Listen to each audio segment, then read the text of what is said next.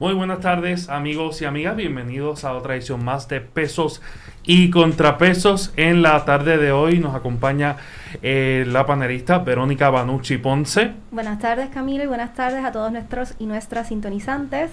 Y Jeffrey Martínez Aguirre. Saludos. Saludos. Y en el día de hoy tenemos como invitado especial al ex gobernador Alejandro García Padilla. Muchas gracias por estar con nosotros, gobernador. Al contrario, encantado de, de la invitación que me hacen y un privilegio para mí estar aquí con ustedes nuevamente. Muchas gracias. Y el tema de hoy que nos parece súper interesante y súper propio para la, la, época, ¿verdad? Y la crisis de seguridad pública que estamos viviendo es la descriminalización de las drogas. Y, ¿verdad? Qué mejor que hablar sobre este tema eh, con el gobernador García Padilla, que nuevamente le agradecemos la oportunidad, porque entendemos meritorio tocar el tema en, en un país donde eh, lamentablemente debido a la verdad a la competencia eh, de narcotráfico de drogas pues vemos como recientemente matan y tres inocentes fueron, fueron ¿verdad? Eh, eh, policías fueron, eh, cayeron en cumplimiento del deber, ¿verdad? Por, por, esa, por esa energía tan negativa que, trae la droga. Y, vamos a ver cómo se puede resolver esto y, y qué, qué, alternativas tenemos. Y para eso, pues nosotros estamos grabando desde nuestro canal de YouTube, donde le exhortamos a todos y todas a que se suscriban suscriban a nuestro canal en pesos y contrapesos PR para que le llegue la notificación de, todos nuestros podcasts. Se le va a llegar así en la campanita. Así que pesos y contrapesos PR en nuestro canal de YouTube. Bueno, comenzamos con la primera pregunta. Eh, gobernador, ¿qué es la descriminalización de la droga? Mira, eh, es un modelo eh, distinto eh, que han seguido ya varios países con éxito. Uh -huh en mayor o menor grado. El, el referente mundial eh, en los últimos años ha sido Portugal, eh, donde eh, estos países, de nuevo en mayor o menor grado, dejan de darle en un enfoque punitivo, dejan de asignarle delitos uh -huh. a, la, a la posesión y al consumo y a la, a la producción para fines personales de eh, sustancias que han sido en el pasado declaradas eh, ilegales eh, porque son peligrosas o porque son adictivas, etcétera. y esos países, cambiando el enfoque a, uno educativo, lo que han hecho es tomar el dinero que utilizaban para perseguir el trasiego y el uso de sustancias que habían estado controladas a educar y a su, su eh, sistemas de salud y han tenido un éxito eh, eh, extraordinario sin excepción. Y yo agregaría que sobre la situación en Portugal, estaba leyendo y algunos de los datos demuestran que Portugal es la región en Europa en donde menos porcentaje de usuarios de droga hay. Las, los pacientes y las pacientes de VIH disminuyeron significativamente. Las sobredosis también eh, disminuyeron a, de 80 en el 2001 a solamente 16 en el 2012. Así que eh, se nota que puede haber eh, un gran impacto en eh, pues positivamente tanto en la salud como pues en este, este tema de, la, de, la de por sobredosis en Portugal se, se redujeron 75% y el uso de heroína se redujo en 85%. Eh, le quería preguntar, pero ¿por qué descriminalización y no legalización? Bueno, eh, eh, muy buena pregunta. Te digo por qué. La producción de, de estas eh, sustancias no se hace principalmente en nuestro país. Por lo tanto, lo que han decidido hacer los estados con éxito es que no penalizan la posesión para consumo o el cultivo o la manufactura para consumo, pero sí que lo traigan de otros países al, al país. ¿Para qué? Para evitar que el crimen relacionado al, a la entrada de otro país a nuestro país, ¿verdad? En, en, el caso de cualquiera, ¿verdad? En el caso de Suiza o en el caso de cualquiera. Eh, la legalización total se puede ponderar, pero lo que yo estoy proponiendo, eh, dado que es un tema tan controversial y donde eh, se ha educado tan poco a la sociedad, es que eh, para hacer una propuesta más sencilla, utilicemos los modelos de que, ya han funcionado en otros países. creo que el tema de la legalización absoluta se debe ponderar, se debe empezar a discutir, pero lo que pasa es que como el país se siente tan reacio, pues yo lo que estoy diciendo, pues nada, vamos a limitarlo a hacer lo que otros países, sin excepción, han hecho con éxito quizás pudiera hacer algo escalonado, un paso, un primer paso. Y por esa línea leía también sobre lo que es el defelonization, que era eh, reducir las penas que están relacionadas a las drogas, por ejemplo, eh, las penas de posesión, eh, de venta de pequeñas cantidades. Y mi pregunta es dirigida a la realidad puertorriqueña, que tenemos una composición de una nueva, un nuevo Senado y una rama legislativa también nueva. Eh, que si estas personas que ahora componen los cuerpos estarían tal vez eh, orientados a, dar paso a este tipo de medidas y reducir las penas en Puerto Rico como un paso previo tal vez a, este, a esta decriminalización. Ojalá. Eh, en cuanto al derecho penal en general, Puerto Rico, algunos legisladores todavía están en la mentalidad ya caduca de que a mayores penas, menos crimen. Y eso no es así. Eso es simplemente un, error, es una falacia, no sucede. Eh, eh, eh, lo que tenemos que hacer es un sistema penal más eficiente, ¿verdad? Y con, mejores resultados. Hay países que tienen una tasa de homicidios muchísimo menor a la nuestra, donde nadie va a preso por más, creo que son 40 años. España, por ejemplo, la pena máxima es 40 años de, por un asesinato, ¿verdad? Eh, y tienen una tasa per cápita de, de homicidios muy inferior a la de Puerto Rico. O sea que el que haya una, una pena alta no disuade a nadie. Eh, ¿Por qué? Porque está probado sociológicamente que nadie delinque pensando en la pena. Nadie dice, déjame cometer este delito y no aquel, porque este delito tiene una pena más bajita. eso no funciona, no tiene nada que ver. Pero todavía hay legisladores que no están educados eh, y que pues piensan eh, que puede ser así o en el peor de los casos saben que eso no da resultado pero politiquean con el tema. Cuando yo era gobernador eh, con el senador Pereira presentamos un proyecto de ley para legalizar la marihuana recreacionalmente.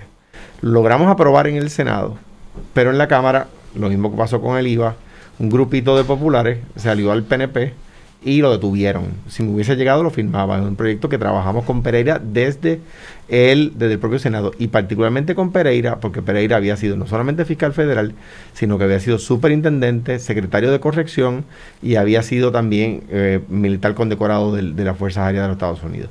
Eh, y en ese sentido, pues, pues tenía todo, todo el credencial para que nadie se le pudiera pasar de frente, parar de frente y decirle que él no era fuerte contra, contra el crimen, ¿verdad? Pues por, toda su experiencia. Eh, o sea que eh, la, medicación de los adictos eh, fue algo que propuse y que impulsé. La utilización de la marihuana como, como medicamento fue algo que pude hacer por orden ejecutiva, pero la meta era hacerla recreacional. Lo que pasa es que esa, esa no la podía hacer por orden ejecutiva. para esa necesitaba una ley y lo aprobamos en el Senado, pero no en la Cámara. Si hoy la, eh, hay 14 votos en el, en el Senado eh, y 26 votos en la Cámara para aprobar una medida como esa, yo no sé, no, no, no sé si los hay. Y a, eso, a eso iba también mi primera pregunta. También vemos como en Estados Unidos eh, esto afecta muy desproporcionalmente a las comunidades afroamericanas y a las personas pobres. Y similarmente también aquí en Puerto Rico, las personas indigentes y pobres son los más que desafectan y los, y los jóvenes. Por esto, por ende, que tendríamos una mayor producción de, de personas en la, economía si pudiéramos sacar a esta gente, estas personas de prisión que a lo mejor han sido detenidos por, por una, una, cantidad leve, aunque cuando usted era gobernador yo creo que la, la, lo de la posesión... Yo indulté a, a todo el que se arrestó por mera posesión de marihuana. Eh, eh, o sea, a todos. Eh, eso quiere decir que había personas arrestadas que no habían pedido indulto. Personas presas que no le pidieron indulto al gobernador, pero me trajeron el expediente y la razón de estar allí era mera posesión. Y de repente llegaba, imagínate tú, una persona que está presa. ¿Usted pidió esos expedientes? Yo pedí esos expedientes. Tráiganme los expedientes del 100% de los confinados, no me acuerdo cuántos eran. No era un número dramáticamente alto. Porque los jueces, cuando es por mera posesión, los jueces rara vez los meten presos, ¿verdad? A menos que haya sido en una escuela o algo así.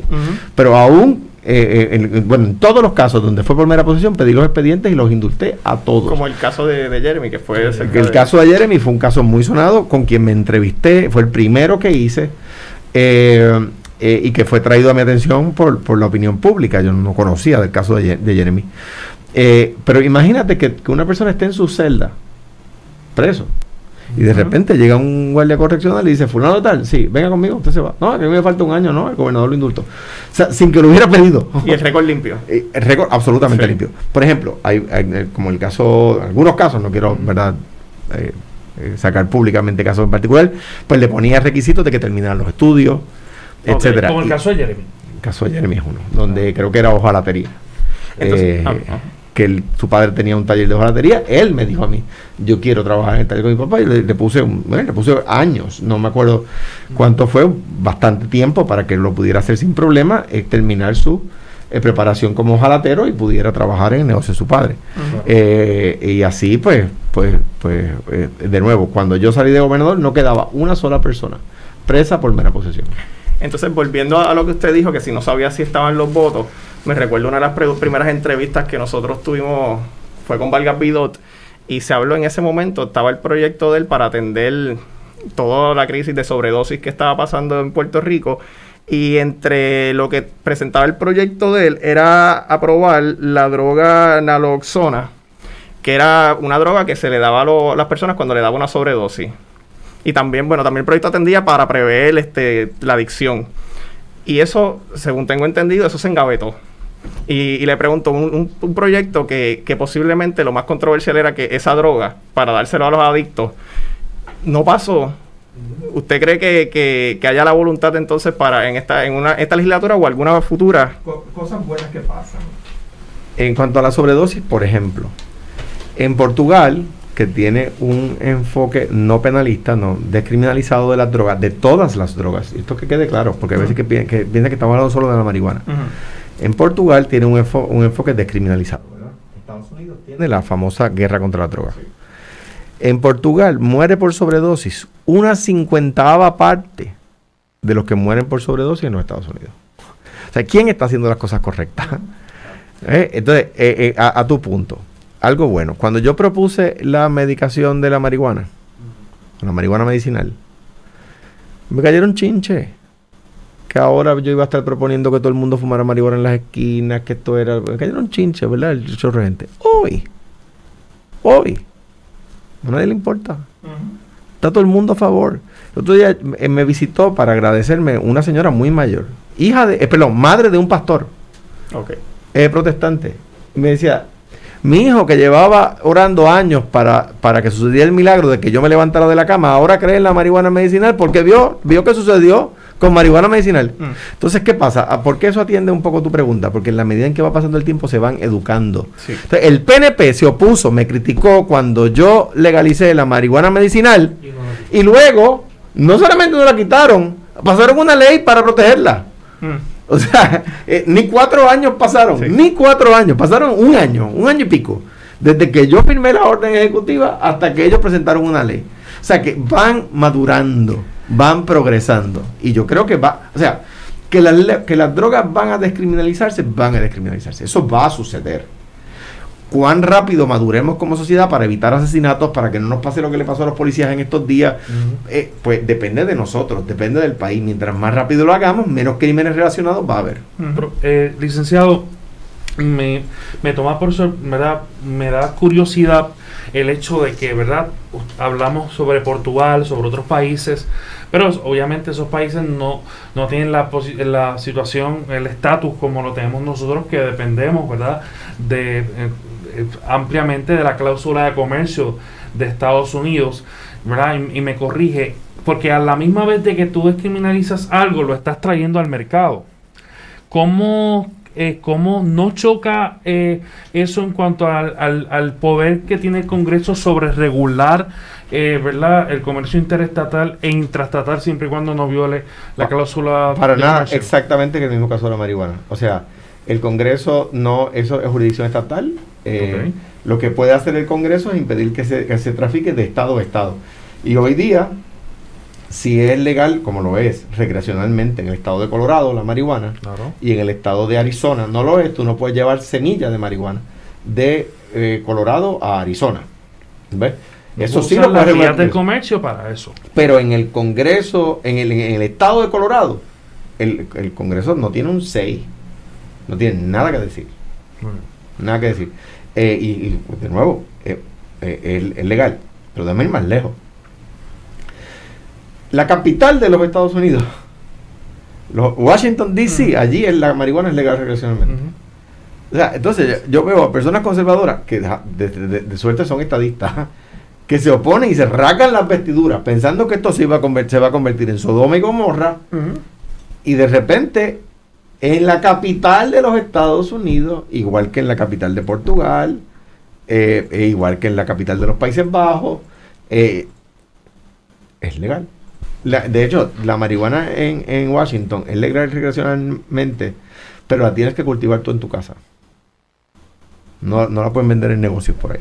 Y hasta, Y hasta- así limitas el... un cierto número de plantitas. Y hasta cierto punto, entonces, este, estaría de acuerdo que, que muchos legisladores, por decirlo así, conservadores, que da la casualidad que muchos de ellos son del PNP, si no la mayoría, ¿usted piensa que, que en realidad se oponen a estas medidas porque ellos piensan que, que esto se va a volver una- un, un país de, de personas con muchas sobredosis o es que usted piensa que, que le tienen miedo a lo que opine su base? Yo creo que es la segunda. Porque una vez ven qué es lo que pasa en los países donde se ha legalizado, ven que las sobredosis bajan. O sea, de nuevo, en Portugal bajaron las muertes por sobredosis en 85%. Y lo dije ahorita de, de- a la inversa. Las muertes por sobredosis bajaron 85%. El uso de heroína bajó en 75%. Ujú. O sea que hay menos usuarios en los países donde se descriminaliza, hay menos muertes por sobredosis y por supuesto hay menos crímenes relacionados al tráfico ilegal. Pero es que el problema es, te voy a decir donde yo creo que está el principal problema, es que queda muy poca gente viva que recuerde la prohibición del alcohol. Porque cuando había prohibición del alcohol, el problema del trasiego ilegal era el mismo. Había gangas, había puntos, había delincuencia relacionada, había la policía no daba abasto tratando de controlar el, el licor ilegal, había policías que se iban del lado eh, malo, ¿verdad? Había funcionarios del Estado que, que- que también traficaban con, con alcohol. Lo mismo que vemos hoy con las drogas Sí. que, que de cuando en cuando de- de- en el universo de los policías que están eh, combatiendo el crimen viene y sale uno que estaba ayudando a los criminales. ¿Ves? Pues lo mismo pasaba con el alcohol. ¿Cómo lo resolvieron? Pues, pues descriminalizaron el alcohol y lo pusieron a tributar. Y se acabó el problema. Sí. Se acabó el problema. Ah, hay que bregar con que la gente no se vuelva alcohólica, es decir, adicto. sí. Es velar- hay que velar que no haya crímenes vinculados a eso, es decir, en el caso del alcohol, pues los accidentes de tránsito, la violencia doméstica, todo ese tipo de cosas que, que, que tantas veces catapulta a otros problemas, ¿no? Y que, ah, que bueno que usted trae ese ejemplo porque eh, recientemente estaba hablando con mi abuela y ella, ella es bien conservadora, bien, este, bien cristiana, este, que no tiene, o sea, puede, uno puede ser bien cristiano y también puede ser liberal, pero que ella, ¿verdad? Siempre lo que, lo que yo escucho de ella es, no, no, este, si, si vas a hacer algo, entonces eh, bebe, no, no hagas, no hagas marihuana, porque yo creo que es más, lo relaciona porque está prohibido por ley. Claro. Porque como ya ve que la- el, el alcohol está permitido, pues no lo ven tan mal. Y, y mira, eh, eh, eh, o sea, no debería nadie eh, operar maquinaria bajo los efectos de ningún tipo de, de sustancia. Pero si fuéramos a ver, la peor es el alcohol. Sí. Yo estaba verificando números porque, pues, preparándome para la entrevista y encontré datos sobre Australia, precisamente sobre el alcohol, que hacían como la analogía de que pues, fue decriminalizado. Y decían que anualmente hay 430 injuries eh, por el alcohol y que se invierte en 15.3 billones de dólares para tratar a personas con problemas relacionados al alcohol. Entonces me trae también un poco una discusión que yo tuve en- cuando estudiaba en Mayagüez, que estaban hablando sobre la de- le- legalización, descriminalización de la marihuana, y siempre se argumenta que la marihuana, te- hay un temor de que sea pues accesible a las personas porque va a ser como el gateway drug, pero realmente lo que estamos hablando aquí, el, el- el alcohol es la primera droga que las personas eh, pues prueban. Y, y no lo es, o sea, es un, eh, eh, no es cierto que sea eh, la marihuana una droga introductoria a otras drogas. Eh, y me explico. Hay gente que dice, y, que, y que, para decir esa conclusión, plantean una falacia, ¿verdad? Eh, y es la siguiente. Una falacia, lo digo con respeto, ¿verdad? Una falacia equívoco es cuando hay una, una premisa eh, correcta que arroja una conclusión incorrecta, ¿verdad? ¿Cuántas personas utilizaron marihuana antes de usar cocaína? Entonces, si entrevistas mucha gente que utilizó cocaína antes de usar marihuana, pero eso es, hay una premisa correcta, pero te da una conclusión incorrecta. La, pregunta hay que hacerla al revés. ¿Cuántas personas que han usado marihuana luego usan cocaína? Y son muy pocas. Si, si, si el, orden de los factores afecta el resultado. si usted le pregunta al universo de personas que ha fumado marihuana o que ha usado marihuana ahora en sus distintos mecanismos, eh, cuántos de ellos han usado luego cocaína y entonces el número baja dramáticamente. ¿ves? E, es igual, cuántas personas que han, uno podría decir la nicotina o la cafeína, son drogas, ¿verdad? ¿Cuántas personas que han usado cocaína antes han usado cafeína? Pues prácticamente todas. Ah, eso quiere decir, entonces, que la cafeína lleva a la cocaína? No, por supuesto que no. O la nicotina. ¿Cuántas personas que han fumado cigarrillos después usan cocaína? Pues muchísimas. ¿Eso quiere decir que la nicotina llega, lleva a la cocaína? Claro que no. No hay nexo causal. No hay nexo. ¿Cuántas personas que han usado marihuana después usan cocaína? Muy pocas. Por lo tanto, no, es un no es un gateway drug, no es una, no una puerta, no es una puerta que uno utiliza para llevar a otras drogas. ¿Cuántas personas que han usado cocaína primero usaron café? Bueno, casi todas. ¿Eso quiere decir que el café lleva la...? No, pues por supuesto que no. Y entonces, perdón Camilo, otra, otra pregunta que tenía era relacionada que no me quedó muy claro entonces la correlación de cómo vamos a, cómo esto precisamente evitaría pues eh, la economía subterránea o, cómo, cómo va a ser el, el pues la, la relación de cómo funciona como disuasivo para que quizás esta situación eh, dentro del eh, pues mundo subterráneo pues vaya mejorando. Ok, eh, mira, eh, dos cosas. Número uno, coges la economía subterránea y la traes a la luz, ¿verdad? La pones eh, en la calle, la pones en la, en la a la pones con controles de calidad. El otro día yo hablaba sobre la legalización de la prostitución y es lo mismo. Que sea ilegal, ¿hace que hoy no haya prostitución? Claro que hay prostitución. Y hay hombres esclavizando mujeres hoy en Puerto Rico y nadie mira para allá. Para nadie es un problema porque no lo ven. ¿Verdad? Eh, pues, ¿qué se hace? ¿Qué han hecho los países con éxito? Pues la legalizan, hay controles de salud para proteger a la mujer, para proteger al hombre, hay también, eh, ¿verdad? El intercambio se da de dos formas, eh, y se evita la esclavitud sexual, ¿verdad? y además el Estado puede eh, eh, darle eh, supervisión al tema de, la salud, ¿no? Como en Amsterdam. Como en, como en los Países Bajos, en Amsterdam en, particular, pues porque es la, quizás de los sitios más famosos. Yo estoy en contra, la, Alexandra, la licenciada Alexandra Lugaro propuso zonas rojas, que es decir, zonas donde se puede hacer. Yo estoy en contra de las zonas. ¿Por qué? Porque criminalizas la zona. Si de repente tú dices, tal sector, tal barrio es una zona roja, pues, y, y a ti te van entrando allí, nadie va a pensar que va a comprar zapatos vas a pensar que vas a usar droga o a buscar una prostituta, ¿verdad? Como no. pasó al, publicista este, que por eso fue que Cobo tuvo un problema, que dijo, ah, que hacía eso a esa hora ahí. Exactamente, Pues entonces, pues que, que, yo, o sea, si tú lo legalizas, lo legalizas, punto. En cuanto a la, economía subterránea, pues de repente es, es economía legal y va a estar eh, con los controles de calidad del Estado, etcétera. Lo que pasó con el alcohol. Eh, esas personas empiezan a tener un mecanismo de creación de riqueza. Eh, ahorita fuera del aire, Jeffrey me preguntaba sobre entonces la, pérdida de empleo que van a tener las personas de la economía subterránea. Mira el caso de la marihuana. El, trasiego ilegal de marihuana se ha ido casi al cero. El crimen relacionado al trasiego ilegal de marihuana casi en cero. Y las personas que participaban de ese ambiente, mm, algunos de ellos trabajan hoy en los cultivos porque saben.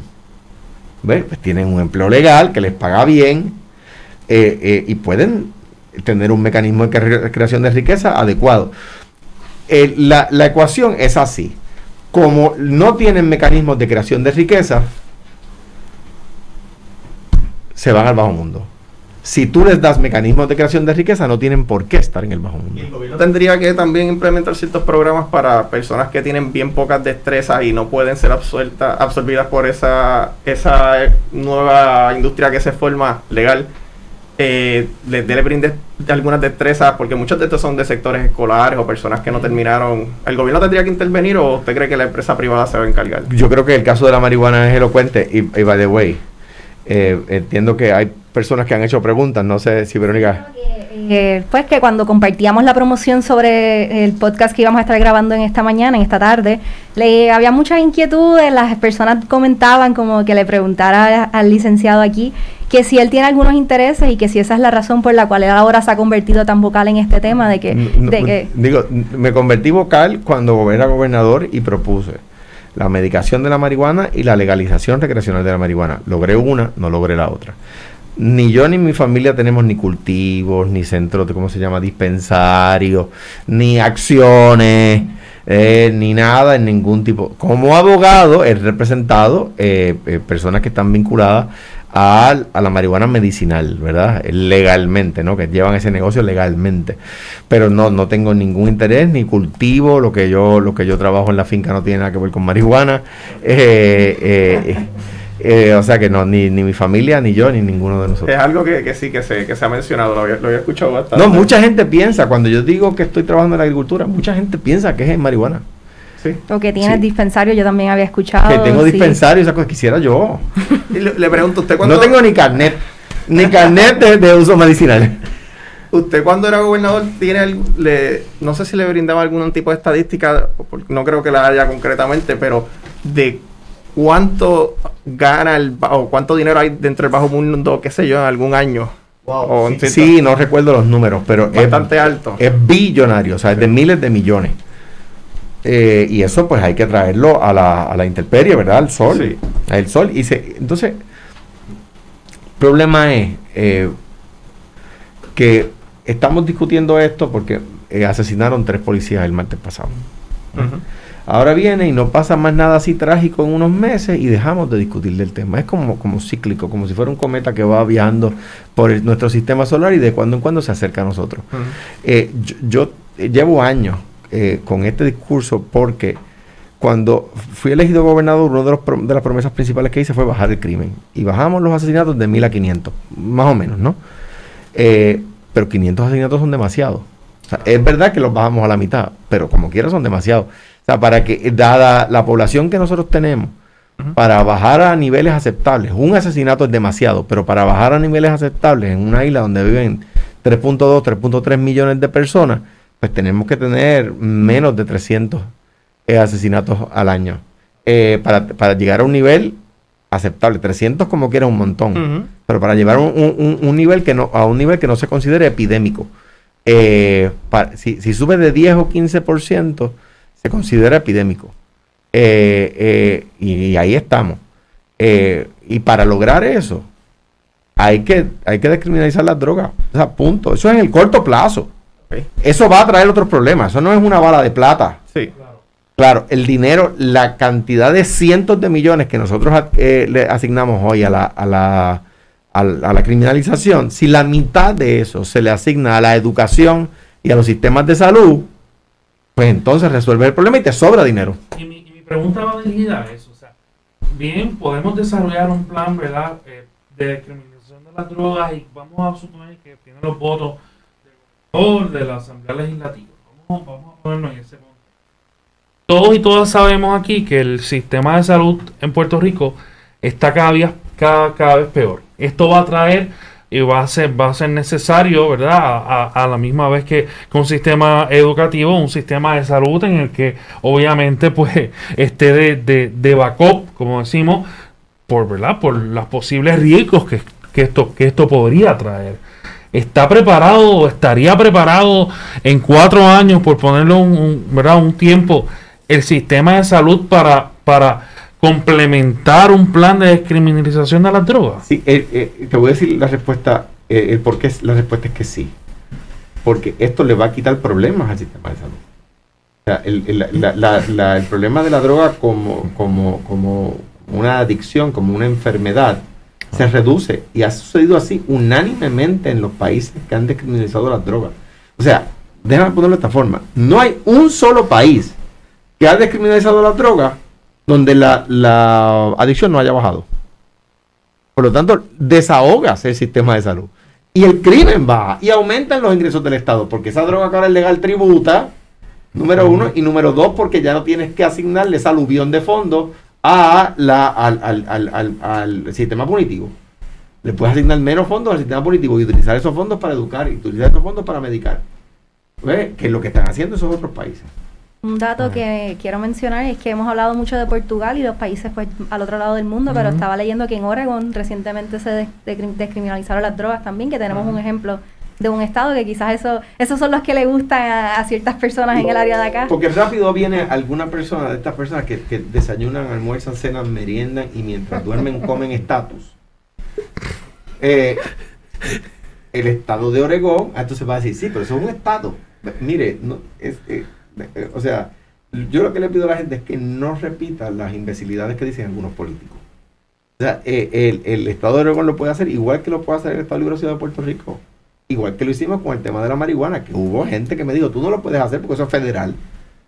Pues lo que no puedo hacer es llevarlo de aquí a los Estados Unidos, pero aquí adentro lo puedo hacer y los federales no lo pueden impedir. Y los federales no lo pueden impedir. Incluso había una carta, yo creo que del, de del Attorney General de Obama que decía no se metan con eso. era el Code Memo. Y era, le llamaban Code porque era el apellido del, oh. funcionario que lo, que lo hizo. El, el, el, o sea, ahí la, las ideas se atoran en la poca fuerza. Cuando alguien dice, no, es que el, eso es culpa del estatus. En Puerto Rico, cada vez que un político no puede meterle mano a un problema, culpa del estatus. Es como que el, como que el, el comodín, como que el Joker en las cartas que tú la guardas para cuando no tienes ninguna salida, usas esa. Entonces rápido le meten, le meten el, tema del estatus. Y le quería preguntar, ¿tienes una pregunta, No, quiero hablarle del estatus, pero al ah, final. Ah, bueno, saca digo, que yo digo, saca digo, que yo no almuerzo, pero merienda. le quería preguntar, este, a, por lo que la pregunta dijo Verónica, no, no sé si eh, Oregón fue, legalizó, descriminalizó, descriminalizó eh, las drogas o, o, o ciertas. ¿Cuál? ¿Cuál? ¿No sabes, no sabe algo específico si fue Ahora no, leí el dato, pero no me acuerdo el detalle, lo busco en lo que termina de hacer la pregunta. porque le quería preguntar, se habla mucho de la, de la marihuana, que es la más que está en la, mente y en la boca de todo el mundo de, descriminalizarla. Pero le pregunto, ¿usted piensa que deberíamos ir más allá? Permiso, Jeffrey, ¿puedo interrumpirte ahora? Sí, no, dale. Eh, dice que primer estado en decriminalizar pequeñas cantidades de heroína y de... O, eh, espérate. Y Creo que sí, de, heroína, toda de todas. personal use of all drugs. por eso es lo que iba a decir, porque entonces no solamente resolvemos el problema de la criminalidad con la marihuana, porque aunque la marihuana es popular en gran sector de la población, la heroína también donde está el dinero, donde los ricos, las personas de dinero. La, cocaína es la que más, más dinero mueve. perdón, la cocaína, sí. Pues, yo creo que hay que descriminalizarlas a todas y llevarlas al, al, eh, al, ¿verdad? a la luz de la economía formal y de la salud. Que la gente sepa, hay dos detalles. Número uno, en los países, y ahora en el estado de Oregón, donde se ha descriminalizado la droga, el uso va, se reduce. O sea, la cantidad de personas que la usan se reduce. Pues yo no sé, yo no soy sociólogo. Porque no es atractivo. Si no es ilegal, no es atractivo. Eh, debe haber algo de eso, además de que, además de que este, pues, pues la promoción se tiene que hacer con unos controles particulares, ¿verdad? Eh, entonces, lo que, lo que, lo que yo no quiero que suceda, pero creo que va a pasar, eh, es que con el tema de la descriminalización de las drogas para uso recreacional, nos va a pasar como con el IVA. Sí. Que vamos a terminar como los huevos del perro. O sea, atrás. Cuando ya todo el mundo Cuando ya todo el mundo lo ha hecho. Cuando ya todo el mundo lo ha hecho. En Puerto Rico todavía se paga contribución sobre ingresos cortesía de los legisladores del PNP y de cinco eh, representantes populares. Y, el IVA, eh, ya, prácticamente todos los países del mundo se han movido al IVA y, por cortesía de ese grupo de, personas, eh, todavía Puerto Rico se tributa el trabajo. Con la descriminalización de las drogas, pues mire, estamos a tiempo de irnos a la vanguardia. Y yo por eso insisto, y lo tengo como, como pues como, perdónenme que lo diga, pero así, como cantaleta al país. Eh, porque a veces, y esto tiene que ver un poco con la política, para aquellos que me preguntan que por qué yo no me postulo de nuevo, porque yo me he dado cuenta que el país quiere cambios fundamentales, pero cuando tú le dices lo que hay que hacer para lograr esos cambios fundamentales, el país no está listo para escucharlo. Yo no me voy a postular para un puesto y luego no poder hacer los cambios fundamentales que hay que hacer porque la gente no estaba lista para esos cambios. O sea, eh, eh, las uniones de, de trabajadores alrededor del mundo no podían creer que las uniones en Puerto Rico se pusieran al IVA. No lo podían creer Pero eso es quizás un tema de, de ignorancia, ¿no? Como, por la razón que sea. Además de que yo creo que como, como ponerse al IVA se volvió sexy. Eso iba, a- decir que hubo mucha campaña. poco de moda, un poco de moda. Este, Nosotros hablamos con, Yo Zaragoza aquí y nos explicó cómo iba a ser todo y de verdad que... yo me acuerdo que un sacerdote muy famoso que dijo que el IVA era antiobrero. Yo me lo encontré después y le dije, se le dijo antiobrero al Papa. Yo creo que Verónica le preguntó si era regresivo. Regresivo. No, de que yo la primera vez que me echaron gases lacrimógenos, yo creo que fue una manifestación del IVA, así que yo fui Pues- parte, me uní al grupito Pues debo de- decir, que debo se decir, fue no, para allá. no, no fue en esa. No fue en, ah, no, No fue, en esa. OPR, de las remesas de No Hacienda. fue en esa fue. porque Sí, sí, sí, en después, mi gobierno después. no, la policía no echó gas lacrimógeno Sí, ni una sola vez. Hecho, hecho, hecho, hecho. No, echaron maestros a la policía en No, el pero Capitolio. en, en Hacienda, la- cuando se congelaron las remesas, que la UPR se organizó y de Mayagüez bajaron un montón de guaguas. La UPI, la UPI Hubo, que fue hubo. la única, la única corporación pública, la UPI y la policía, la UPI siendo No, corporación fue pública otra, fue otra, como un mes después. y la policía a quien no, a quien se les respetó sus presupuestos nunca se les redujo. De hecho, yo fui el primer gobernador que no tuvo huelga en la UPI desde Sánchez Vilella. Hubo paro. Paro hubo. Hubo paro. Pues no es lo mismo huelga y paro. No es lo mismo. No es lo mismo. No es lo mismo. No, Entonces- eso, eso es una cosa. Yo, los estudiantes de la UPI que se opusieron al IVA, nadie sabe por qué. Ni ellos saben por qué. Yo creo Me que re- fue me- se- me- unión a las universidades Bueno. privadas que se iba a implementar un impuesto a la Claro. Que educación no les privada. aplicaba. Es que no les aplicaba. O sea, cuando protestaron por Sí. eso, no les aplicaba. Y yo creo que se les explicó. Y se les explicó. Y yo creo que protestaron un día después de que se les había... Sí, se había después. eliminado, hicieron una protesta para algo que no les aplicaba, pero masiva, fue un montón Sí, de fue gente. muy y concurrida. yo decía, pero la pro- o, o querían tener el día libre, porque porque bueno, y la- pero educación. Las universidades privadas Claro. se opusieron al IVA, lo que me parece a mí que habla muy mal de las universidades.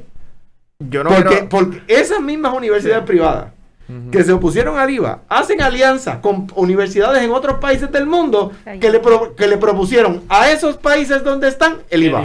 Entonces, Yo no quiero ¿verdad? volverlo bien político, pero yo creo que si vemos la- el liderato que había de, de los estudiantes, o por lo menos los que estaban vocales en las noticias, el, el que estaba frente a eso era una persona que ahora está en las altas del PNP. Era un estudiante que era un líder estudiantil allí. sí, sí, sí. eh. Eh, Digo, que también estaba, no estoy No. diciendo que esto fue culpa de él, por- pero que estaba también de la mano de Héctor Ferrer, este hijo. Sí, estaba- era- sí. ellos dos eran los portavoces. sí. Pero nada, o sea, al fin y al cabo, como decía, la, de- la descriminalización de las drogas eh, y su uso recreacional, de nuevo, nos va a pasar Ujú. como con el IVA y es lo que yo quisiera que no sucediera. El IVA va a suceder y la discriminación de las drogas va a suceder. Lo que pasa es que es un tema que yo vengo diciendo ambas cosas desde el 2015, 2014 quizás, eh, ya estamos en el 2021, ya cada vez hay más países con IVA, cada vez hay más países y jurisdicciones en los Estados Unidos descriminalizando las drogas y eh, demasiadas personas en Puerto Rico como los huevos del perro, lo tengo que decir porque así es. Yo creo que puede, puede vamos- pasar puede Sí. pasar lo que pasó cuando usted está promovi- promoviendo este el matrimonio igualitario. Que usted pues se, se legisló, fue una orden ejecutiva, creo que no fue por- Y por- hubo un caso, Y- hubo PNP sí. que Pero lle- que hubo llevaron que- un caso en contra del gobernador. Sí, sí, sí. que sí. primero que primero fue el gobernador y no fue hasta que entonces eh, La vino, vino la decisión del del Tribunal Supremo que dijeron "Ah, pues está bien obviamente hay grupos religiosos que todavía se, se oponen Eh, pero que sí que, que hubo un eh, cambio de mentalidad y- cuando el tribunal dijo que Y ahí tú tienes, mira, por ejemplo, yo el creo- gobernador actual, perdóneme, gobernador. Sí. El gobernador actual ha dicho que dijo en una entrevista hace mucho tiempo que él, él- él entendía que el matrimonio debe ser entre un hombre y una mujer, pero que obviamente ya eso está adjudicado. Yo, y yo creo que el gobernador actual, Pedro Pierluisi, cree en el matrimonio igualitario. Pero está en un país, un partido demasiado conservador. Entonces, a ese punto, si yo propongo el plan de uso de terreno y se, se, mm, se multiplican más de 100% los, los terrenos protegidos en Puerto Rico, si se multiplican los terrenos protegidos para agricultura, si se legaliza la marihuana medici- medicinalmente y se propone la, la- la legalización recreacional de la marihuana, si el gobernador impulsa la, si el, el- el- el ex gobernador impulsa la despenalización de todas las drogas, la legalización de la prostitución, y uno empieza a seguir ejemplo y ejemplo y ejemplo. Todavía hay gente que dice que soy conservador. Es que yo no entiendo. Yo, yo, yo no entiendo. Vamos a poner esto en contexto. Tenemos una legislatura, ¿verdad? Bastante liberal, donde se suma al Senado de Puerto Rico dos escaños de Movimiento de Historia Ciudadana, dos escaños en la Cámara de Movimiento de Historia Ciudadana, se, ¿verdad? Y, y son, ¿verdad? Se entiende que son más liberales en ese sentido. Usted vean bien, tenemos también el senador Juan Zagaragoza, quien eh, estuvo como secretario de Hacienda en su administración, impulsó gran parte de, de, lo que fue el intento del IVA, ¿no? Como, como impuesto. ¿Usted cree que hay ambiente para eso en la legislatura? Bueno, si, si, lo, si los Victorias Ciudadanas son liberales de verdad o no, en cuanto uh -huh. al tema, términos contributivos, yo no lo sé. Yo sé que, un, que, cualquier liberal prefiere el IVA por encima de la contribución sobre ingresos que nosotros uh -huh. tenemos. Ahora bien, lo que el país debe, lo que los partidos, no el país, lo que el, los partidos debe, deben observar es la señal que el país les está enviando. Mientras más, más, más eh, personas tú tienes en el PNP y mientras más vocales se hacen algunos en el Partido Popular, en, en, pero particularmente en el PNP, en contra de los derechos gay, en contra de la legalización de las drogas, en contra de los derechos de la mujer, de los derechos reproductivos, etcétera y de la, de la planificación reproductiva más liberales de otros partidos el país elige. Uh -huh. O sea, que, que, el otro día una persona me dice, hay que pasar la página de las elecciones, me dijo una persona. Y yo le dije, sí, pero hay que leerla primero, porque lo que uno no puede hacer con los libros es pasar las páginas sin leerlo. Sin leerlo. O sea, el país eligió del PIB, del Victoria Ciudadana y del Partido Popular liberales. También eligió de Proyecto de Dignidad uno. De, de, y algunos conservadores en el, en el Partido Popular también. Lo que los conservadores tienen que ver a dónde se va moviendo el país. Sí. O sea, en qué dirección. O sea, como en la escuela, que nos ponían a unir los, uno, con un lápiz, uno tenía que tirar una raya de los puntitos, iba formando una figura.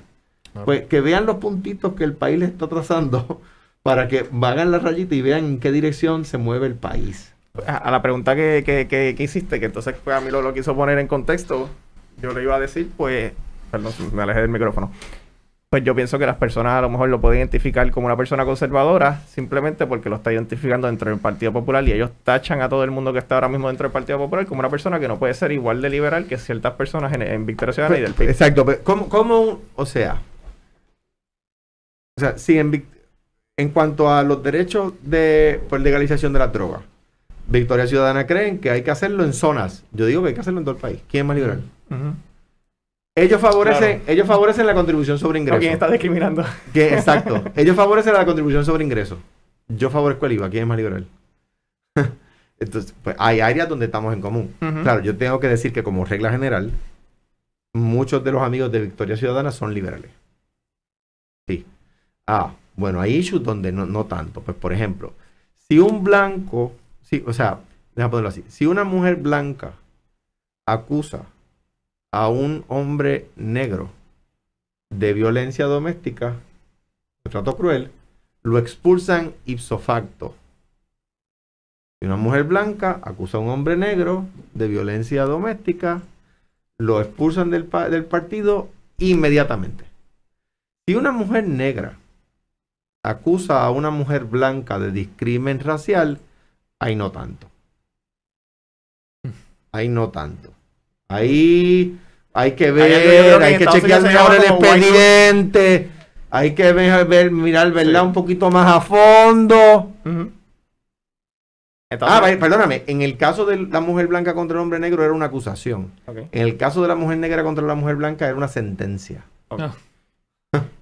En Estados Unidos hay un término que no solamente se usa, es más amplio, pero se llama, y no sé si lo has escuchado, se llama White Women Cry, que tiene que, tiene que ver más, más o menos con eso, que es... Eh, también aplica otras cosas, que es eso, que es cuando, cuando, tiene que haber a lo mejor temas raciales, pero pues la mujer blanca, como en, en tiempo, ¿verdad? De cuando había esclavitud y todo, pues a veces si pasaba algo y ella, pues, gritaba o se quejaba de algún esclavo o algo, pues ella era como que bendito ella y, y pues se echaba a la persona, este, Claro. la, la persona de color. Claro. Y, a- y a- y al día de hoy, en sala, en la corte, eh, trágicamente en el sistema federal, eh, si una mujer blanca acusa a un, o sea, una persona blanca, no digamos sí. una mujer, si una persona blanca acusa a una persona negra, la persona negra lleva las de perder. Ese es el sistema eh, ju- jurídico de los Estados Unidos hoy día. Bueno, pero yo entiendo que hay que también eh, puntualizar que yo un factor que tal vez influenció fue el hecho de que quien hace la acusación tenía una relación conyugal en el caso del hombre negro acusado por mujer blanca. y en el de discriminación racial era, era laboral.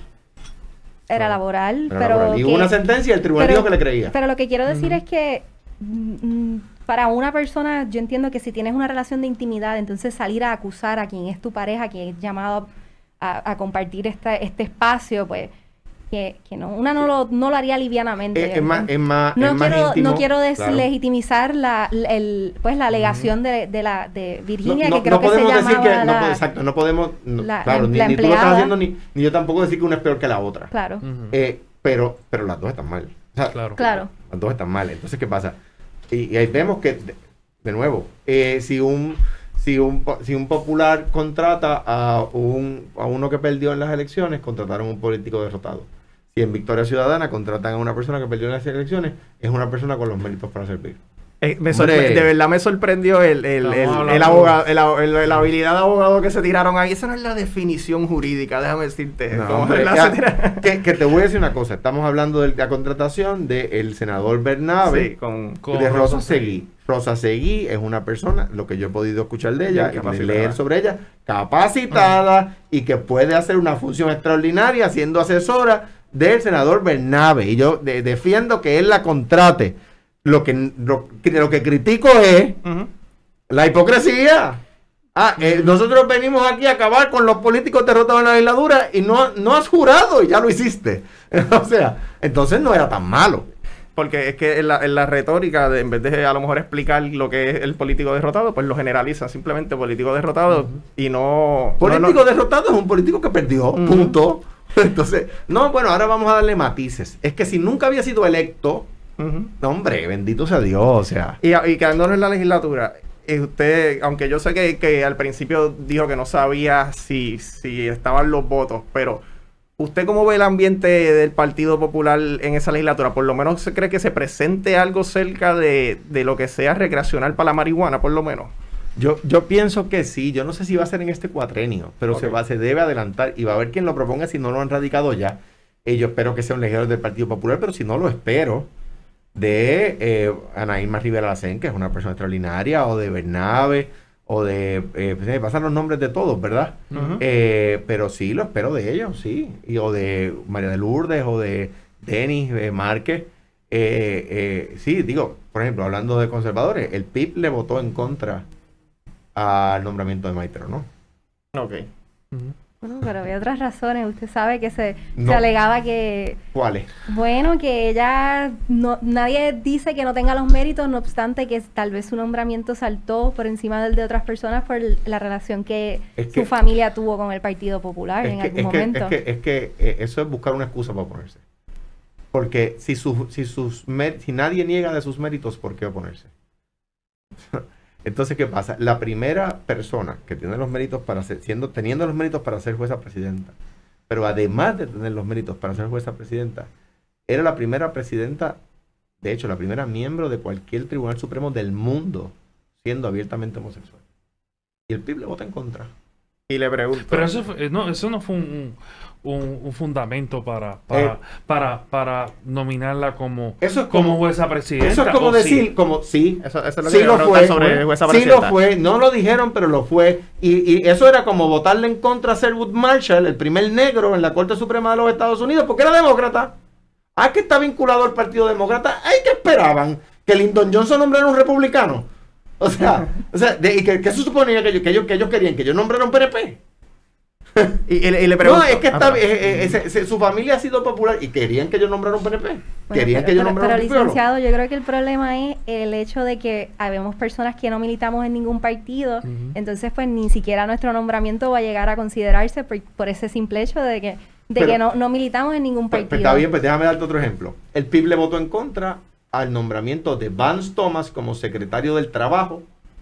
Abiertamente pipiolo, que candidato a alcalde de San Juan del PIB, candidato a alcalde de Culebra del PIB, provocó la derrota del Partido Popular en San Juan en el año 2000, líder del PIB, abiertamente pipiolo, no vinculado a mi familia, no vinculado al, pi- al Partido Popular, y le votaron en contra como secretario del Trabajo, y después cuando lo nombré juez superior, le votaron en contra otra vez.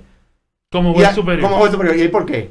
No sé. Pues claro, pues porque, porque ¿sabes qué? Es propon lo que me opongo.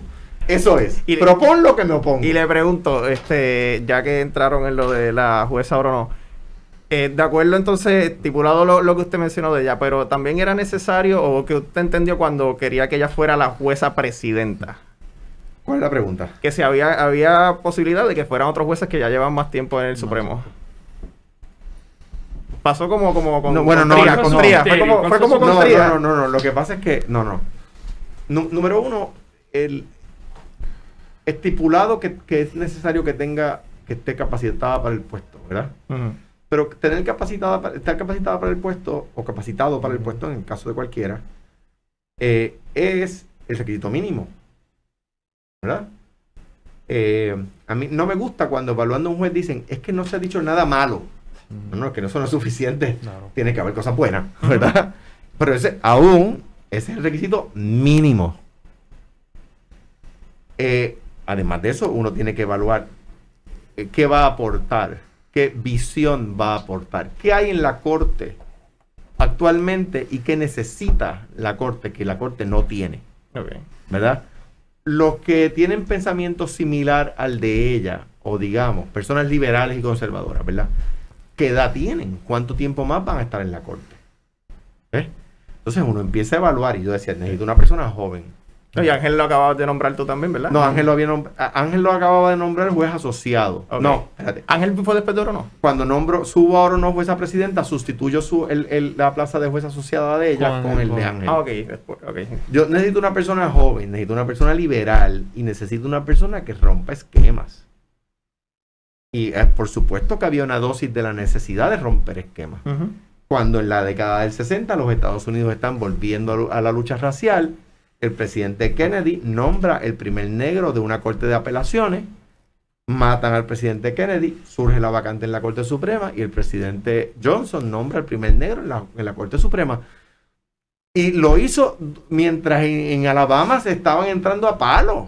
Sí. Y lo hizo mientras Luther King iba caminando hacia el, hacia el monumento de Lincoln. Que hoy es el natalicio, ¿verdad? Eh, hoy es el natalicio de Martin Luther King. Ah, te- que fue casualidad que nombraron el primer negro a la Corte Suprema de Estados Unidos en esa coyuntura histórica. Claro que no fue con la casualidad.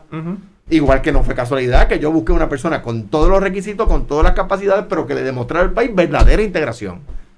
Usted entrevistó a otros jueces asociados? Varias personas, muchas personas. Y tenía un comité, eh, lo que le dicen en francés, un petit comité, Ajá. de personas no vinculadas al gobierno que, que me ayudaban y que ponderábamos nombres eh, de personas y, y quedaron encantados con Maite, eh, por supuesto. Ahora, ¿qué raz- o sea, personas de más de un partido. Vaya, güey, yo tenía en mi, en mi, en mi comité de evaluación judicial, yo tenía per- per- personas de más de un, de- no, no eran todos populares, eso es lo que, lo que el PIB no dice. Eh, número uno y número dos, nombré jueces pipiolos además de Vance Thomas, varios, y nombré jueces estadistas también. Nombré un juez estadista cuyo nombre se me va ahora, que Fortuño había nominado, había renominado y Rivera Chala había colgado, porque, porque había, se había inhibido en el caso de la pensión de Rosselló. Y se había inhibido porque había sido ayudante de Rosselló padre. Y toda la judicatura estaba a favor de que se renominara. Y el PNP no lo quiso eh, confirmar porque se había inhibido en aquel caso. Y yo lo nombré. Lo llamé por teléfono y lo nombré. Sin haber solicitado. Yo no recuerdo si lo había solicitado. Y esas son las cosas que pues también, pues no sé, no sé, no se discute como también le estaba hablando al principio, yo creo que aquí no. Pero, Después- pero solo para hacer redondear eso, a, a la, a la pregunta de Verónica, la pregunta de ustedes, de si esta nueva legislatura podrá dar paso, yo creo que el país tiene que ver que ahí hay gente liberal. De la misma manera no puedo, o sea, eh, eh, María de Lourdes como regla general es una persona liberal, Denis Márquez, que yo sepa, siempre ha sido una persona liberal. Eh, y en el caso de Victoria Ciudadana, aunque no los conozco a todos, por lo menos Ana Irma. Sí. Eh, tengo que decir que siempre lo ha sido. trabajé mucho con ella defendiendo el colegio de abogados cuando ella presidió el colegio de abogados. Por eso a- Ana Irma, Ana Irma puede atestiguar que los rojos y azules no son iguales. Eh, eh, puede, ella puede ponerlo bajo juramento porque lo presenció. Eh, es testigo ocular. Este, eh, o sea que yo creo que, que si, no, si no lo hay para aprobarlo en esta asamblea legislativa, lo va a ver pronto. Y no, y no hay que reinventar la rueda, como ha mencionado Verónica y ha traído también a Camilo. esto, esto hay muchas de las ideas que ya están corriendo en diferentes países y, y ha ido bien. Lo que pasa es que, como usted también mencionó, aquí lo que hacemos es mirar mucho para allá arriba y a veces también, pues, el, algún, para parte del sector religioso, esas son las dos fuerzas que nos, aguantan a lo mejor para cierto tipo de agenda progresista. Y, el sector religioso, particularmente por su eh, vocación, por su inspiración, debería favorecerlo. Porque está favoreciendo un mecanismo para evitar que haya adictos, para evitar que haya personas muertas por sobredosis, para evitar los males que trae al, núcleo, al núcleo más cercano, le hace, como le gusta al sector religioso definirlo, a la familia. Eh, eh, eso le quita problemas a la familia. Eh, si, lo esperan hacer mediante la oración por un milagro, pues mira, quizás, el, quizás la, la, oración tuvo resultado y el milagro sucedió y Papá Dios nos está inspirando cuál es el camino, que es despenalizar la droga Espero, espero que no, que no, entonces no. no Así estamos esperando. Si el sector religioso con esos datos no lo entiende y está esperando que se abran las nubes y salga una luz y con una voz fuerte diga, despenalicen la droga, eso no, no, no creo que suceda. Y antes, y antes, ¿verdad? Y antes de, irnos, que ya estamos a punto, el Vaticano ha, se ha expresado que usted conozca sobre, sobre esta posibilidad en cuanto a... La despenalización de la droga. Sí. Wow, puedo, puedo buscarlo, pero la verdad es que no. Pero hablando del Vaticano. No que salta a mi mente. Vio la película de The Two Popes. Buena película. Muy buena. Muy buena película. Con Anthony Hopkins. Sí, sí. Muy buena. Lo, lo pregunto porque es, bien interesante de que cómo, ¿verdad? Cómo el. Cómo... Este papa bien liberal. Claro, o sea, tenemos un papa liberal, tenemos obviamente, sabemos que en los países católicos eh, el sector religioso eh, es muy es muy decisivo, obviamente, en las tomas de decisiones y me, me, parece interesante cuál entonces sería la posición de, de, del, ¿verdad? del personal con más poder en, en el... Pues mira, en tú, puedes ver la, posición del Vaticano de acuerdo a la posición de los países con más fuerza, ¿verdad? La hija mayor se llama Francia en la Iglesia Católica. Porque es el país con más católicos per cápita. Y siempre ha sido la hija, se le ha llamado siempre la hija mayor. Inclusive más que España. Per cápita. Eh, despenalizó, perdón, eh, eh, legalizó el matrimonio igualitario primero, o sea, de los primeros. O sea, que, que, que y, es uno de los países con más católicos practicantes per cápita. España, que es un país principalísimamente católico, perdón, legalizó el, matrimonio igualitario. Entonces, el país con más católicos numéricamente hablando en el mundo es Brasil. Eh, o sea, y, son países que, excepto con el presidente actual, son países de políticas muy, muy progresistas. Eh, y en ese sentido, pues yo creo que, por ahí se va moviendo. Ya el Papa le dio un portazo con el tema de, que, las personas eh, homosexuales tienen derecho a tener una familia. Y, vi un meme que me enviaron cuando salió eso, que decía, si crees que el Papa Francisco es liberal, deja que conozcas a Jesucristo. Ese es liberal. Bueno, este, hablan de comunismo, pero el primer comunista es Jesucristo. digo. Estaba buscando a ver si encontraba algo de alguna expresión de la decriminalización de, pues, de parte del Vaticano. No la encontré, pero sí sale acto seguido en la búsqueda lo del matrimonio igualitario y que yo creo que en, algún momento pensábamos que eso no, no iba a ser posible y ahora fue, así que porque en un pasado no lo hayan hecho no quiere decir que en el futuro no puedan expresarse a favor. Y yo, creo que el, que el papá que citó como coordinador de la familia hace tres años eh, y movieron ahí, o sea, se movió hacia adelante. Yo creo que desde el Concilio Vaticano II, que se aceptó la psicología como, como ciencia por la iglesia eh, y, que, que provocó tantos movimientos interesantes en la iglesia como la teología de la liberación, grandes pensadores como Leonardo Boff, que el otro día, ex sacerdote, que el otro día leía sobre él. Eh, eh, pues, de nuevo, los cambios fundamentales los podemos leer en un libro, pero no sucedieron de la noche a la mañana. Eh, y estos que, estos que hemos estado hablando hoy, pues son cambios fundamentales y no van a suceder de la noche a la mañana, pero van a suceder. Y quería, quería terminar con, con volver a repetir lo de nos gusta mirar hacia el norte y como usted ya dijo sobre lo de la guerra de las drogas contra las drogas, la, gran falla que, ha, habido en, en, todo, en toda esa guerra contra, ¿verdad? contra gente pobre, por decirlo así, que también se corre a los países suramericanos pobres porque ellos son los que terminan produciendo todo esto para ese mercado y incluso para aquí para Puerto Rico, ¿verdad? Yo escuché una vez una entrevista a un granjero boliviano que produce coca. Diciendo, bueno, yo produzco coca porque es lo que los Estados Unidos me compran. Si mañana me, me, compraran habichuelas, produciría yo habichuelas. Decía el granjero. Oferta y demanda. Es oferta y demanda. Y los Estados Unidos que llegan, que de nuevo, si es una guerra, la perdieron. Sí. Aparatosamente. O sea, no es que la perdieron en un close call. No, si era una guerra contra las drogas, le cogieron una pela.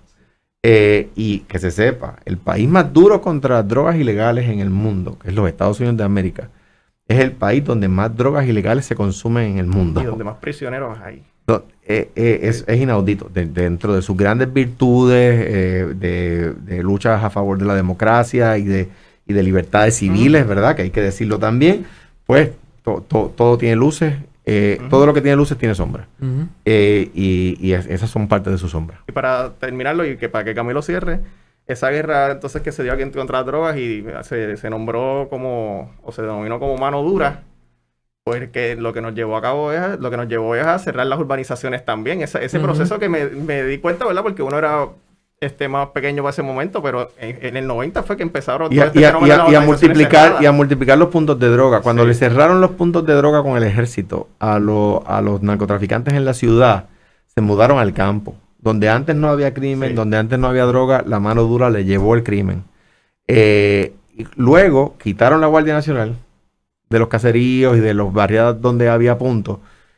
Volvieron a abrir el punto de droga en el caserío en la barriada, pero no cerraron el del campo.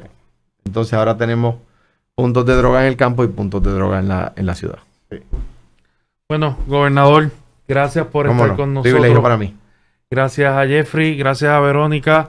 Amigos y amigas, esto ha sido otra edición más de Pesos y Contrapesos. Les recuerdo que nos pueden seguir en todas las redes sociales. Tenemos presencia en Facebook, Pesos y Contrapesos, en Instagram, peso, arroba, Pesos y Contrapesos, y en Twitter arroba pesos PR. Y recuerden suscribirse a nuestro canal en YouTube en pesos y contrapesos.